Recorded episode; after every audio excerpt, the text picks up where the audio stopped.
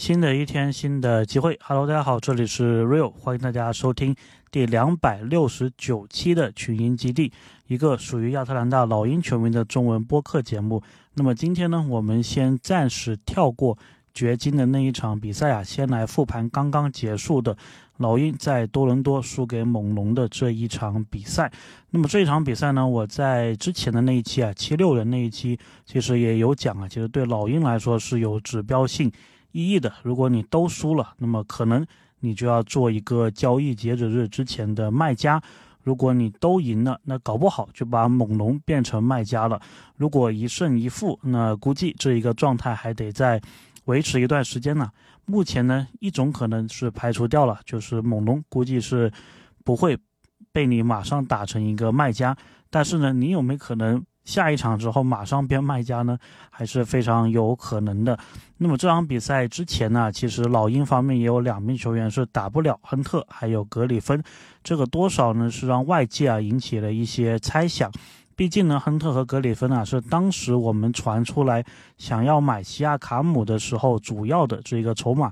突然之间两个人打不了，是不是或多或少觉得有点文章在里面，对吧？而且格里芬呢？他用的是个人原因啊，缺赛。那么亨特呢？他是之前还打了，然后这场突然又打不了了，感觉也有点说不过去。那么这场比赛开始之前呢，老鹰这一边的转播啊是说要做好两件事情，一个是保护好你的禁区，保护好你的内线，同时呢还是老问题了，转换的防守要给力。那么因为亨特打不了呢，所以大马修斯啊本场比赛也是进入球队的先发。那么进入本场比赛之前呢，卡佩拉尔这一边也是有一个数据是值得我们表扬的。那么卡皇呢，这一个赛季的罚球命中率啊，已经是来到了百分之六十三，对比他之前几个赛季大概是百分之四十几、五十几啊，这一个命中率，其实这一个赛季的罚球命中率啊是有上升的。那么第一节刚开始呢，能看出来啊，两个队的风格也是比较的鲜明。老鹰方面呢，主要是打外线，除了空接以外呢，基本上不进去对面的禁区啊。那么猛龙呢，就完全是反过来，主要是打禁区，主要是打这个游击区啊。所以呢，如果猛龙他如果是打很多的这个禁区的话，他的三分如果也投开的话呢，那么对于老鹰来说啊是很伤的。到了第一次暂停的时候呢，我们是落后的十一比十七。那么针对本场比赛啊，其实斯内德也是在。接受采访的时候提到说，篮板还有空间这两点是非常的重要的。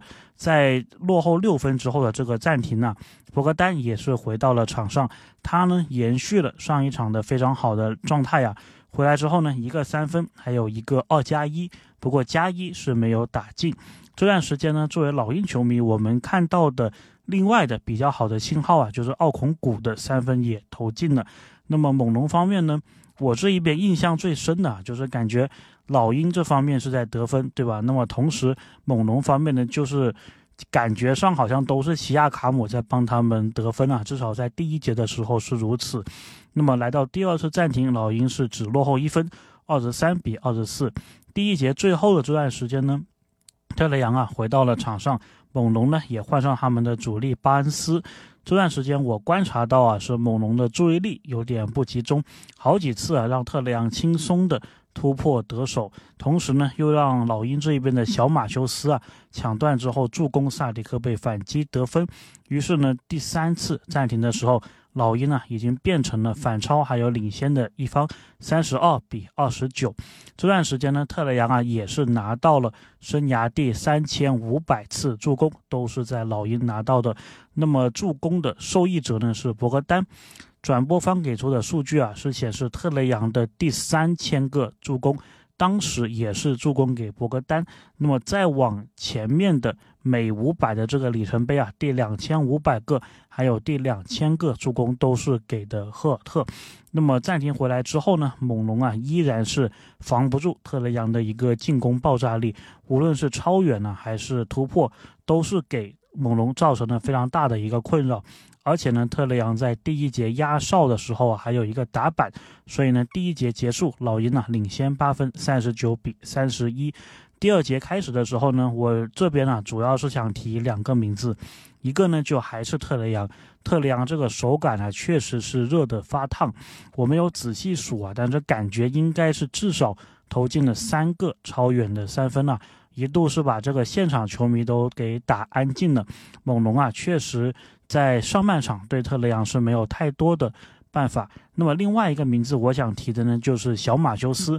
小马修斯呢，在防守方面呢，制造了福林的一个进攻犯规；在进攻方面呢，他也是接特雷杨突破后的分球啊，投进了一个三分球。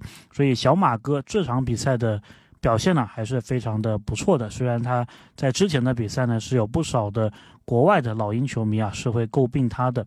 不过呢，虽然老鹰打的是比较有活力啊。这段时间还是有隐患的。第一个呢，就是巴恩斯的防守啊，感觉老鹰对他的防守起不到什么效果。他如果是想得分的话呢，还是可以的。还有呢，就是猛龙方面的 OG 啊，阿努诺比，他时常呢也是有这个投投篮的得分的表现。所以你是能看得出来啊，猛龙的球员他可能只是还没有打顺而已，并不是说球员的状态啊并不好。于是呢。来到第二节的第一次暂停，老鹰还是领先七分，五十比四十三。随后呢，这个比赛啊稍微是有点点中断了，有一些插曲。那么就是博格丹还有施罗德这两位呢，今年世界杯冠亚军队的球队里面的各自的最佳球员呐，中间有一些冲突。那么最后呢，博格丹也是被吹了一个恶意犯规。随后呢，猛龙啊是有一波反击。那么老鹰这边呢是及时通过特雷杨还有中锋的这个一五挡拆啊。稳定住分差。第二节的最后一段时间呢，也是上半场的最后一段时间呢，特雷杨是造成了对面的一个犯规。那么他通过罚球啊，拿到了半场的第二十分。他这个半场啊，也是拿到了二十加十啊，非常优秀的一个发挥。可以说吧，这个上半场的比赛，老鹰之所以有一个领先的优势，就是因为特雷杨的状态啊出的。非常的及时啊，出的非常的早。那么半场结束呢，老鹰是六十六比六十四，领先两分。进入下半场啊，猛龙呢是进入状态更早的一方。一开场的两个三分球啊，老鹰都漏人了，包括篮板球的一个拼抢呢也不够。波尔特有活力。下半场其实感觉啊，博尔特啊是变得更加的积极了。那么老鹰呢，一下子就从领先两分的那一方啊，变成了落后七分的一方了，七十比七十七。那么斯内德也是看不下去了，叫了一个暂停。随后的机呃时间呢，感觉老鹰这边的进攻啊，其实已经是起来了，特别是特雷杨啊，他在第三节的时候也是延续了之前非常好的一个发挥。在这一个时间点呢，第三节还没打完，他已经是拿到了二十九分了。无奈呢，猛龙这一边，你可以说他三分突然变准了，或者说老鹰这边呢放猛龙的三分有点放的多了，那么他们也是一下子啊好几个球员，不同的球员呢连续进三分球，所以呢这个分差一直没有拉开啊，一直维持在四分左右，就是老鹰啊没有办法追回去这个比分，那么直到最后时候呢。突破的又不是老鹰，突破的还是猛龙啊！他们的这个特伦特连续发力，连续的两记三分，六分，那么是把比分给拉开了，九十四比八十六，老分老鹰是落后了八分。随后呢，斯内德又是没办法，只能叫暂停。第三节的最后时候呢，猛龙的这个手感呢稍微下来了一些，本来呢盼着老鹰这段时间能够追追分的。不过对面这个特伦特啊，这个第三节真的是成了老鹰的一个杀手了。我们在半场或者说第一节的时候，特雷杨是投进了一个压哨嘛，结果他也来个压哨，投了个压哨三三分啊，所以感觉。哎，真的是挺伤的，特别是你这一节快要结束的时候，因为呢，其实老鹰已经是呈现出了一个追分的势头了，所以也没办法。第三节结束呢，九十五比一百零三，落后八分。如果是落后五分的话呢，感觉还是有点机会的。那么到了第四节呢，今天的这个代班主持啊，Oliver，他是代班了威尔金斯，是来搭档这个 Bob Ruffin 来解说。那么他说呢，其实前三节啊，老鹰的。挡拆啊，感觉是做的非常的好的，所以呢，这一点要坚持的打。同时呢，对面这个三分呢太准了，所以你得想办法去扑对面的三分，就好像我们之前打哪一个球队打拦网嘛，对吧？就是你得想办法去扑他们投射地下，让他们没办法改成打两分，这个可能是更好的一个选择啊。那么 r a f b e n 呢也补了一句啊，就是说其实很多的球员他们在打球的这个职业生涯当中啊，教练都会提到一句话。就说呢，你的这个防守回合啊，直到你把球权拿回来之后，才能说你这个防守是做到位，才能说是结束的。那么他也觉得说，老鹰这个球员呢，应该要有这样子的一个防守的心态啊，进入第四节的比赛。那么第四节刚开始的时候呢，老鹰的这个进攻啊是有一点停滞的。那么这当中呢，特雷杨的手感呢也是下来了，很难说维持。一整场比赛啊都是很好的手感，所以呢，其实老鹰在特雷杨手感不佳或者说下来的时候呢，其他球员啊，特别是博格丹还有莫里是需要来分担一些进攻的火力的。那么随后的时间呢，感觉啊，老鹰这个防守其实是找到感觉了，连续几次的对面的进攻回合啊都能够造成抢断或者是盖帽，但是进攻呢火力啊依旧是不够啊，不够止渴。那么这段时间呢？猛龙方面，我觉得他们打的比较好的一个球员呢，或者说整个下半场吧，打的比较好的球员就是他们的中锋，也是他们用一个首轮换来的博尔特，他是连续的打进了两个抛投啊，之前我都没留意到他还有这么一个手活啊，什么时候卡佩拉或者奥孔古能够开发一下就好了。那么第一次。暂停的时候，就第四节啊，第一次暂停的时候，老鹰依旧是落后八分啊，幺零幺比幺零九，所以呢，进攻啊是需要给力一些了。暂停回来之后呢，博格丹呢是有两个连续的自己抢断后的三分得手啊，一下子是把这个比分追到两分了。这个是老鹰这一场比赛或者说第四节非常非常好的一个机会啊。随后呢，我个人认为这段时间会是比赛的一个转折点，或者说是。本来啊，老鹰，如果你要赢的话，这段时间必须要是要完成反超的，但是呢没有做到。那么这段时间发生了什么呢？就是特雷杨啊，他有连续的两次进攻都是选择了抛投，都被博尔特给盖帽。那么其实这个第二次选择啊就很有问题了，因为你第一次抛投就是被盖爆了，结果第二次。还是同样的办法。那么博尔特盖完这两次帽之后呢，又发生了什么呢？是让猛龙啊在两次反击当中都打出了非常高质量的一个得分。那么第一个反击呢，他们的 OG 啊是直接一条龙啊非常漂亮的隔扣卡佩拉，那一个扣篮真的是一下子把这个全场的氛围啊点到了最高点。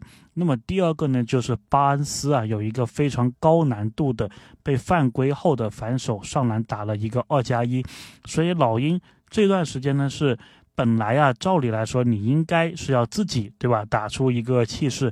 虽然你在客场，但是如果你能反超比分的话，整个球队这个内部的气势啊是非常高涨的。哎，但是没想到你反而是对吧，被对手打了两个，也是我们之前强调的重点的转换。防守当中的被对手打了两个，是一个高质量的，英文叫做 high energy play 啊，就是对面这个能打出带有强烈能量的这两个进攻回合、反击回合，一下子等于是你帮别人把这个气势提升到了一个最高点了。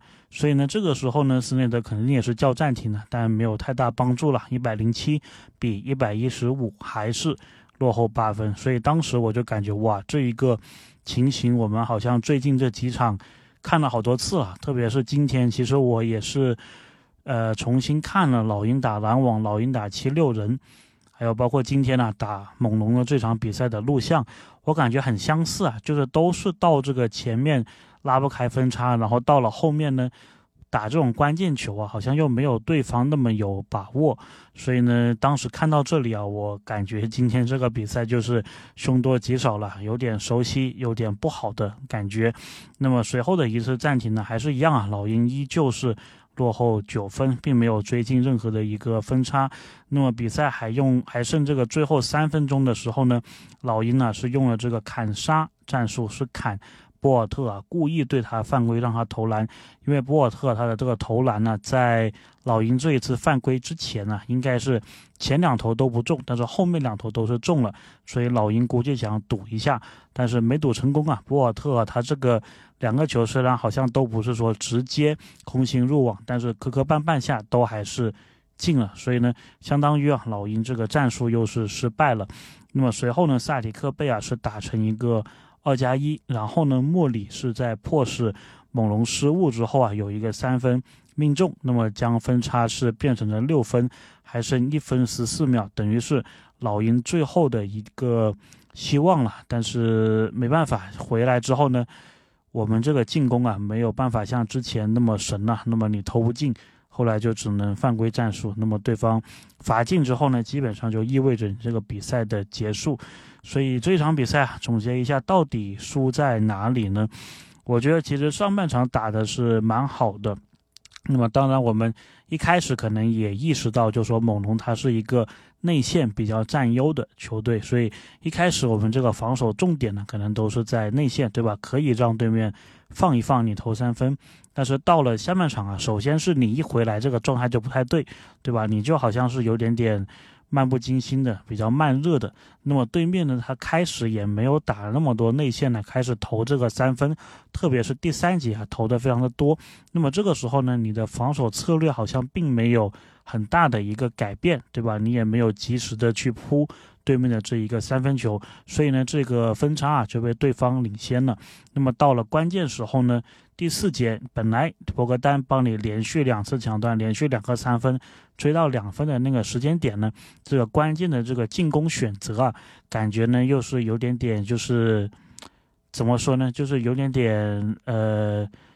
没有太多的一个思考吧，就还是说依照惯性去做这一个进攻的选择，特别是第二次，就第一次已经被盖帽了，那么第二次很伤啊，也是同样的方式，而且呢，最致命的就是你这个进攻没打成没问题，对面的这一个反击当中的转换进攻打成了，而且这两次都是非常对吧高能量的这一个表演，所以呢，我个人感觉啊，就输在这里了。那么老鹰。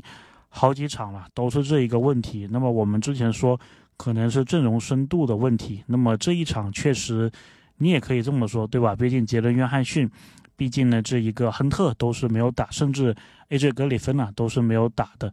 所以呢，你说让这个大马修斯、小马修斯他们虽然能顶，而且我其实对大马修斯是挺满意的，小马修斯也是。但是即便是如此，他们毕竟不像是亨特、杰伦·约翰逊这样子的一个。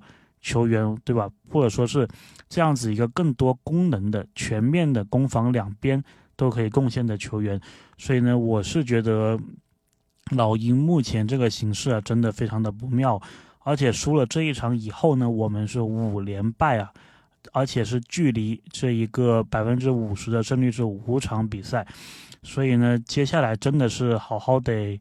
调整一下吧。所幸的是呢，下一场我们还是打猛龙，所以呢，第一场你失利之后呢，理论上来说啊，你第二场应该是能够针对性的调整一下的。如果是打猛龙这个客场能赢一场的话呢，这个客场之旅啊，勉勉强强还能接受。那么打完猛龙之后呢，老鹰还会背靠背客场再打一场骑士，所以这个真的都是。感觉这个赛程呢越来越艰难了。那么骑士打完之后呢，主场等活塞，你总不能等着活塞那场才赢球，对吧？而且呢，那个时候我其实现在有点担心了。我其实现在很想活塞马上赢球，不然的话呢，到了星期一啊，美国这边星期一，老鹰主场打活塞，我真的不知道。老鹰有没有把握啊？是能够赢活塞的，所以是希望活塞赶紧在那个周一之前呢赢一场。那么到时候呢，老鹰打活塞，我们这边压力也少一点，他那边压力也少一点。那么希望是能够拿下了。当然在那之前呢，肯定也是要想办法赢更多的球。那么这个就是要交给斯内德了。既然把他请过来了，那么也是要配合他，无论是他有些交易的想法，或者说他有些球队的。呃，战术的一些布置啊，都是要相信他。OK，那么今天这个复盘呢，就聊这么多。接下来呢，还是按照惯例啊，聊一位老鹰的助教。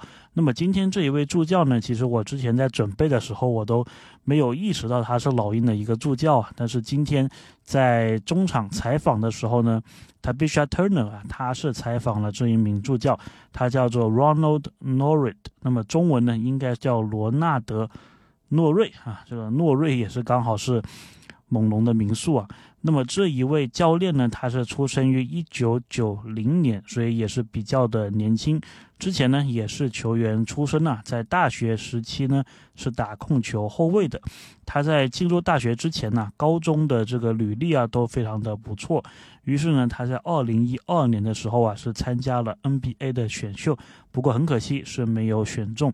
随后的时间呢，他是在凯尔特人的发展联盟啊。这个缅因应该现在改名叫龙虾队了，之前好像还是叫缅因凯尔特人队啊，是当这个助理教练。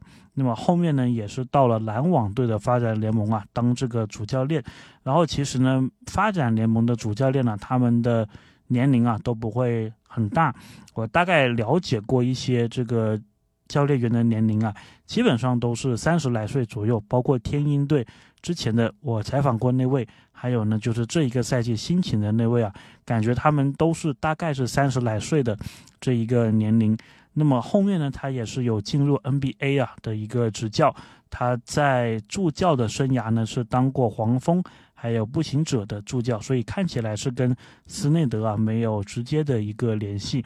那么关于罗纳德诺瑞啊这一名助教呢，其实还有一点是很值得提名的。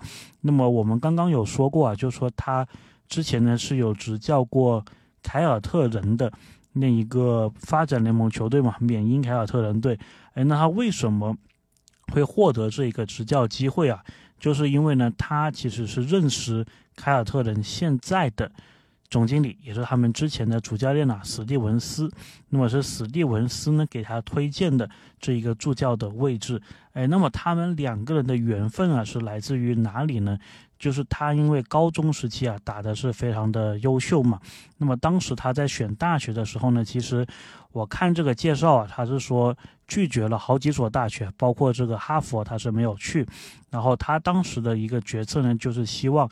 在大学期间能够去巴特勒大学打球，那么巴特勒大学当时的这个主教练就是斯蒂文斯，所以呢，他是在斯蒂文斯手下是打过球的，所以呢，他这个生涯快结束的时候呢，斯蒂文斯啊也是跟他说，对吧？那么我现在在凯尔特人，我能够给你这一个机会。你要不要来开展你的执教的这一个生涯？所以呢，也是让他去进入 NBA 的这个发展联盟，从而呢，现在有机会到了 NBA 进行一个执教。那么除了这些以外呢，罗纳德啊，他还有一些比较有意思的这一个执教经历啊。那么我们说他执教过 NBA 的发展联盟，还有呃 NBA。那么他也执教过高中还有大学的球队。那么我觉得这一点还是。蛮有意思的，对吧？因为好像我们之前讲的老鹰的助教啊，好像没有一位是执教过高中的，所以我觉得执教过高中的话呢，他应该也是对新秀啊，包括选秀这一块是能够给老鹰带来帮助的。那么同时还有另外一点呢，就是基于他跟凯尔特人、他跟史蒂文斯的这一个交易啊，或呃的这个关系啊，说不定以后如果我们要找凯尔特人、找史蒂文斯。做交易的话呢，哎，可能有个人能够搭个线，对吧？牵个头，哎，我感觉这一点好像还蛮重要的。就如果说老鹰啊在招助教的时候，大家资历都差不多，如果你有这一层关系的话，我是不是会更多的倾向于聘用你，对吧？所以我觉得他这个助教，我们今天介绍他的时候，感觉也无疑当中能够给我们求职或者说在招聘这方面呢提供一些。意想不到的信息，所以我还还蛮开心的，就是还能发现有这么一个关系。OK，那么今天这一期呢，我们就聊这么多。下一期呢，应该是会补啊，呃，掘金那场比赛，然后再之后呢，就是猛龙的第二场比赛。希望呢，呃，马上能够讲一场获胜的比赛吧，因为感觉这个五连败录音起来录的是挺挺糟糕的，因为毕竟我录的时候。已经知道结果了嘛，对吧？那么输球的时候录音肯定是没有赢球的时候录音那么心情要好的，所以呢，如果有些说错的地方，也希望大家多多谅解。OK，这里是 Real，感谢大家今天的收听，我们下期再见。